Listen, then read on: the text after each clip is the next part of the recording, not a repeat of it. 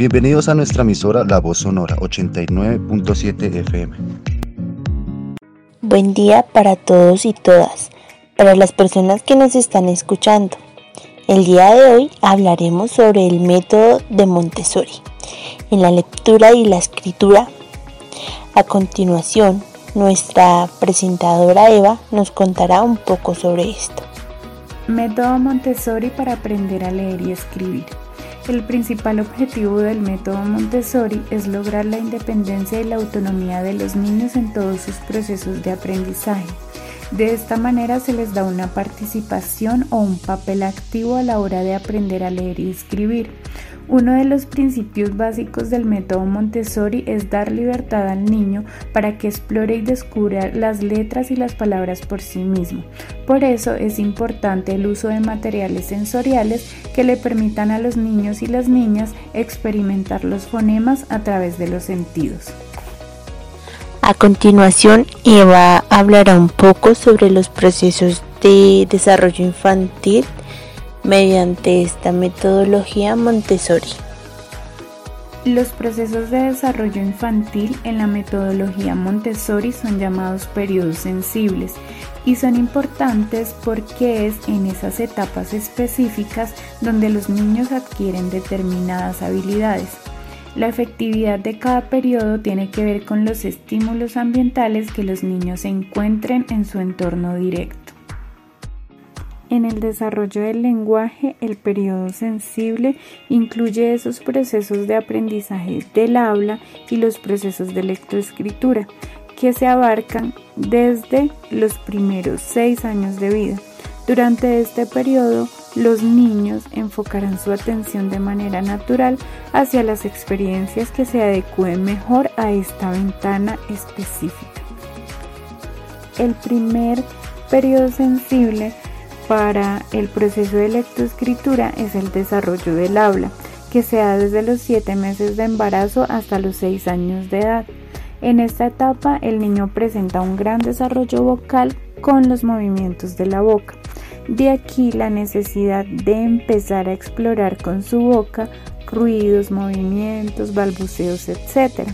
De este modo ellos ejercitarán sus músculos vocales. Es importante hablarles mucho desde que son pequeños, contarles qué estamos haciendo o qué vamos a hacer, hacerles preguntas e incluso invitarlos a que intervengan en conversaciones de los adultos. Es importante destacar que si vamos a introducir otros idiomas se debe hacer antes de los 6 años de edad. El segundo periodo sensible es el desarrollo de la escritura que se da desde los 3 a los 4 años de edad. Y el último periodo sensible es la habilidad para la lectura, que se da a partir de los 5 años de edad. Y es aquí donde los niños primero quieren descifrar las palabras y después es cuando interpretan lo que leen. Gracias Eva por toda la información que nos has brindado. Por eso desde ahora es tan importante conocer y reconocer estas metodologías para los desarrollos y habilidades de nuestros niños y niñas.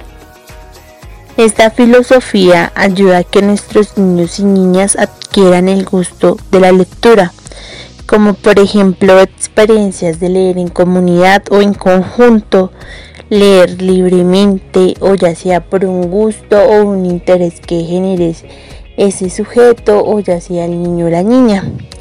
También puede ser por una curiosidad. Adicional a eso, lo fonológico busca crear conciencia en los sonidos y la construcción de palabras que generan los niños. También es así como podemos fomentar y crear experiencias para seguir motivando a los niños y niñas a implementar una lectura autónoma. Es así como los dejamos con esta linda frase donde explica un poco los procesos que genera los aprendizajes mediante estas metodologías. Este sistema de aprendizaje tiene tanto sentido desde el punto de vista del desarrollo cognitivo, He pasado mucho tiempo analizando en el desarrollo cerebral y estoy convencido de que el método Montessori está basado en la forma original de cómo se aprende. Doctora Uchach. Y es así como cerramos con esta linda frase nuestra emisión. Esperemos que se encuentren muy bien y nos volveremos a escuchar hasta otra próxima audición.